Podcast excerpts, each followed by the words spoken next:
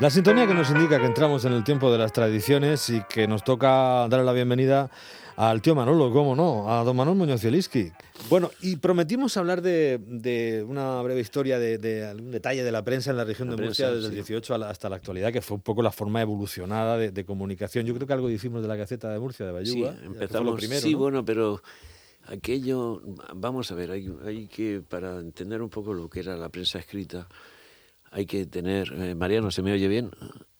Gracias, Mariano, felices fiestas. Eh, hay que entender una cosa. El Belluga, cuando llega, el, Belluga es un gran incomprendido, quiere traer una cierta modernismo y por otro lado es un hombre muy... tiene un carácter muy duro y no, no conecta muy bien con la sociedad murciana. Él pretende poner un patronazgo que es la Virgen de la Leche y entonces eh, en 1705, 1706, publica un, presunto milagro de, la Virgen de la Leche en, el Cabezo Torre Monteagudo. Pero claro, mm, Belluga no cae en la cuenta de una cosa, y es que el 95% de la población de esa época era analfabeta, que no sabía leer ni escribir. Entonces, pues, aunque hizo una tirada, creo que fueron de 500 ejemplares de aquello, mm, no se enteró nadie. Eh, lo que sí es importante es que eh, vienen, en la segunda mitad del siglo XVIII, vienen ya, eh, hay muchos franceses, muchos ingleses, muchos italianos que están pasando por Murcia, por España, y traen la costumbre que está viendo ya instaurada después de, de todo lo que está pasando en todos los reinos, de que los gobiernos han instaurado un boletín oficial para dar a comunicar todas las leyes, todos los decretos, todo, para que quedara constancia de esos decretos. Y eso se va imprimiendo. Y eso pasa ya a España con Carlos III. Y las primeras gacetas son las gacetas, o sea, el boletín oficial empieza a ser a, salir cuando se hace la Real Academia, con todo ese humanismo que hay a finales del siglo XVIII con Carlos III seguimos, eh, desde el punto de vista del nivel de lectura, seguimos casi igual. Pero, 500 ejemplares, que es una burrada para la época. Pero, pero por lo menos eh, lo que se trataba es de aglutinar, reunir todas esas ordenanzas, leyes, decretos, para que quedara constancia, para que la gente pudiera, un abogado, un, un letrado, cualquier persona que pudiera estar interesada, quedara constancia de que estaba ese decreto, ese mandamiento. Hay una cosa que es interesante en esas gacetas y es que, lógicamente, las paga el Estado, pero para mm, poder salir mejor van admitiendo publicidad. Y publicidad tanto de productos a la venta como, por ejemplo, de espectáculos. Y las primeras gacetas que hay en Murcia es eh, muy interesante porque te anuncian todos los espectáculos que había y alguna nota social de alguien que ha tenido un hijo o alguien que se va a casar o alguna tienda que tiene a la venta pues los, últimos mazapanes que han llegado de, o el último turrón que ha llegado de Gijona.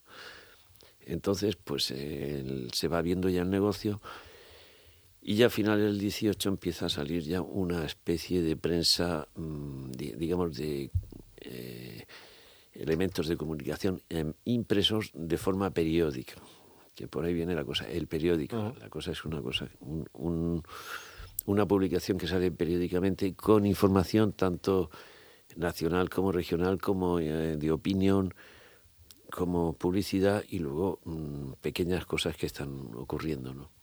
Esto ya y luego se va desarrollando a lo largo del siglo XIX. Todo el siglo XIX. Bueno, eh, eh, lógicamente, esto tiene lugar en los sitios, primero, donde hay un mayor número de población que pueda demandar ese, ese producto. Estamos hablando de Murcia, Cartagena, Lorca, Jumilla quizás, y donde haya una imprenta. Claro. Entonces, las imprentas estaban localizadas en Murcia, en Cartagena, en Lorca y una pequeñita en Caravaca. Si, si no me equivoco, y que alguien me corrija si había otra en, algún otro sitio más. Porque había, sí, había varias imprentas de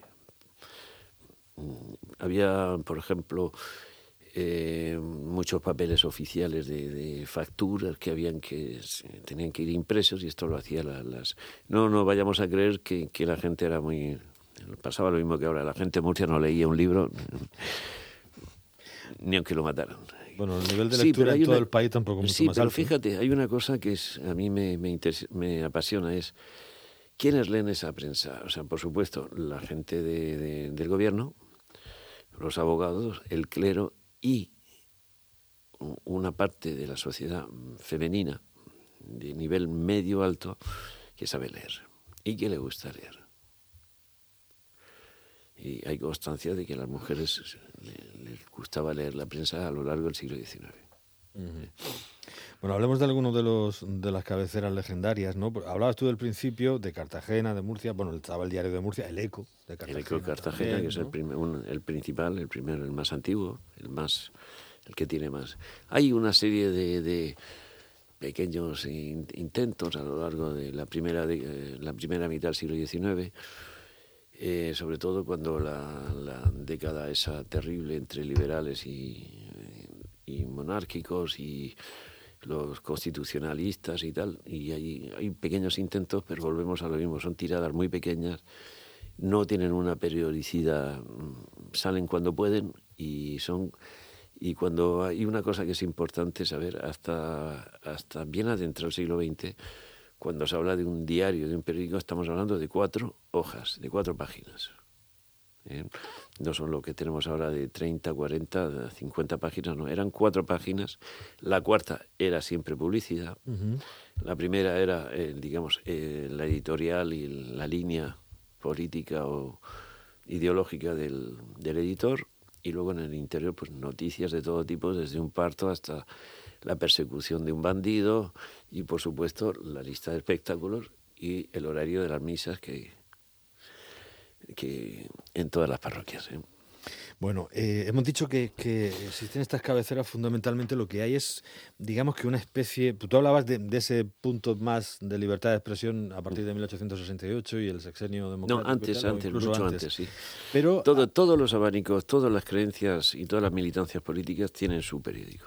Pero hay un, hay un eh, lo que sí empieza a haber, aparte de, de esos eh, pequeños correos o semanarios literarios también, lo que empieza a haber es un, un periodismo que tiende más a la información paulatinamente. ¿no? Claro, ahí va viendo el... Hay una cosa y es que el, un, una persona que, que, digamos, no me acuerdo ahora mismo el, el, nombre, el que edita el periódico La Paz en Murcia, uh -huh. que no me acuerdo cómo se llamaba, que al mismo tiempo es el hombre que dirige la, la, agencia, que está a su cargo la agencia de cuando se implanta el, el telégrafo. Sí.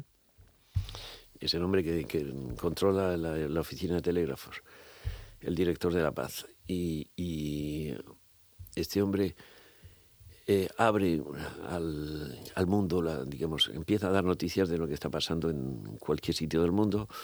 El diario La Paz es un primer periódico, digamos, con sentido informativo, no solo local, sino que están pasando cosas en Madrid, en Barcelona, en París, en Londres o con la guerra de los indios. Nacional o internacional. No tengo si el no nombre. recuerdo es, mal, es si en no, 1858 cuando se empieza sí. a editar, pero no tengo el nombre de Si no recuerdo mal, fíjate, en ese periódico, me, una vez consultándolo, me resultó divertido ver que salía la noticia de la matanza del general Caster. Fíjate. En Murcia. Delito. Está bien. Hay, hay O sea, un subtítulo aquí de. Pero del- fíjate que esa tontería es que Sí. te está dando una visión de que están comunicando cosas que una visión de Global. el mundo del mundo Sí. del mundo abrir la Murcia al mundo Digo aquí que hay un subtítulo que Por me supuesto, del el diario Eco de de Murcia, Cartagena. que dice subtitulado como periódico de todo menos de política y religión. Ese cual El diario de Murcia entre el 47 y el 51. el primero 19. el, prim- el primerito Eso es. que luego está el de Martínez Tornel Sí, que es otro posterior. que es el- Sí, pero me ha hecho gracia. ¿no? Aquí no nos metemos ni en política. ni No, en no, no, pero no, lo que pasa es que, por ejemplo, en todos los sitios eh, van surgiendo pequeños, hay un interés por tener su, o un protagonismo político, y entonces, pues, eh, eh, en Cartagena hay una movida muy, muy fuerte por la presión de los sindicatos, casi todos de izquierdas. Luego el clero también tiene su fuerza. Cuando en 1903 empieza la verdad y hay una lucha editorial entre el tiempo liberal y la verdad muy fuerte y ahí empieza a haber un consumo muy muy importante.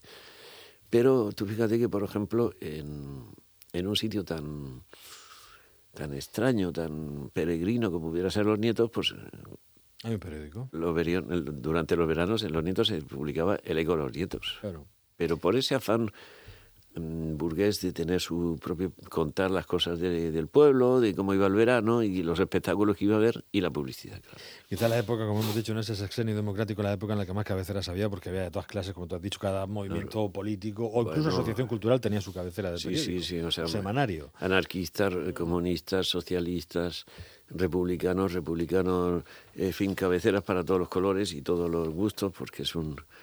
En 1896, por, por un trabajo que hice, en la región de Murcia se publica- había más de 100 cabeceras. Más de 100 cabeceras en la región de Murcia, el bazar murciano, Don Bueno, pero el bazar murciano solamente salía, por ejemplo, para las fiestas de, septiembre. Había otros que salían para cada 15 días, o otros que salían, eh, otros que di- directamente te dicen, eh, saldremos cuando podremos, cuando podamos. Vamos. ¿Eh?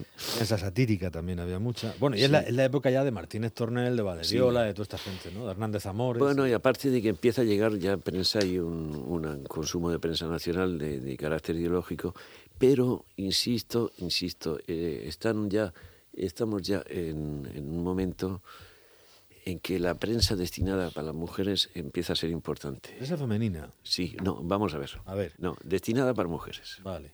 No hablamos de revistas femeninas exclusivas. Eh, hay un, un traba- una cosa que se puede ver muy bien ahora mismo en los molinos del río sobre una mujer que dio la vuelta al mundo y tuvo que firmar sus artículos al principio como, como con seudónimo porque estaba y estamos hablando de finales de, del siglo XIX. Pero las mujeres de cierto nivel empiezan a tener sus necesidades de información y lo mismo que leen mucho. ¿eh? Eh, revistas de moda, revistas de viajes, revistas de novelas, que las novelas venían por entregas, eh, de un cierto nivel cultural, que, que les habla de música, que le ponen poesía. Y estas mujeres, eh, hay un nivel social que lee mucho. Si tenemos en cuenta que, eh, por desgracia, todavía la mujer estaba de- destinada a ser madre, y, y perdona que digo, pero que hay algún bestia que diga que, que- que los conejos y tal, que, que- se vaya donde quiera porque madre soltera ha habido toda la vida. Y si no, que oiga las sentencias y las, las cosas que dijo el cardenal Belluga cuando hizo la, los expósitos, destinado a esa persona que, que es así de fino y elegante. Eh, Claro, se- ellas se reúnen y tienen sus cosas, tienen sus... pero les gusta mucho leer. Entonces viene, hay una revista de moda, hay revistas de moda, por supuesto, con dibujos de maniquís. Ha habido hace poco una exposición en Madrid muy importante de las revistas de modas destinadas eh, en el siglo XIX, con los dibujos de los modelos y con todo lo eso. Se habla de cocina, se habla de todo lo que quieras, pero también va habiendo un punto de, eh, ideología. Y, y no hay que olvidar eso. Entonces, el mundo gráfico, el España pintoresca, si no recuerdo mal, con muchos, con muchos grabados. El, eh, a ver, hay uno que es La Esfera, que dura hasta la, la República, que una revista fantástica con dibujos y luego va metiendo fotografías. Ese tipo de revistas era consumida por mujeres. Eh. La esfera. Y no hay que, y no hay que, perdona la cosa, pero es que si el marido volvía de la calle y no le traía la revista a la mujer, podía haber. Mejor que se fuera otra vez a buscarla. Porque era muy importante para ellas tener esas revistas. Ya conocemos mucho más cerca en el siglo XX pues esas cabeceras que en aquel entonces se alternaban el liberal por una parte y la verdad, salvo pues la época de la, de Bueno, la guerra el civil tiempo, donde el ya tiempo, el el tiempo tiempo. también, el porvenir. Por venir. Aunque ya luego llegó la Segunda República y ahí hubo pues un batiburrillo más de, de No, de siempre, de siempre había de todo, de todo, de todo. O sea, había. mm, Pero claro, volvemos a lo mismo. Ese, esa prensa destinada para hombres eh, era, tenía tiradas muy pequeñas porque no había consumidores, no había. En fin. Historia de la prensa en la región de Murcia. Seguimos hablando de comunicación de alguna manera, eh, después de lo que empezamos ahí con los campanica y estas cosas. Eso. Seguimos abundando en lo mismo. Eh, con Manolo Muñoz y el, que el tío Manolo, aquí en las tradiciones.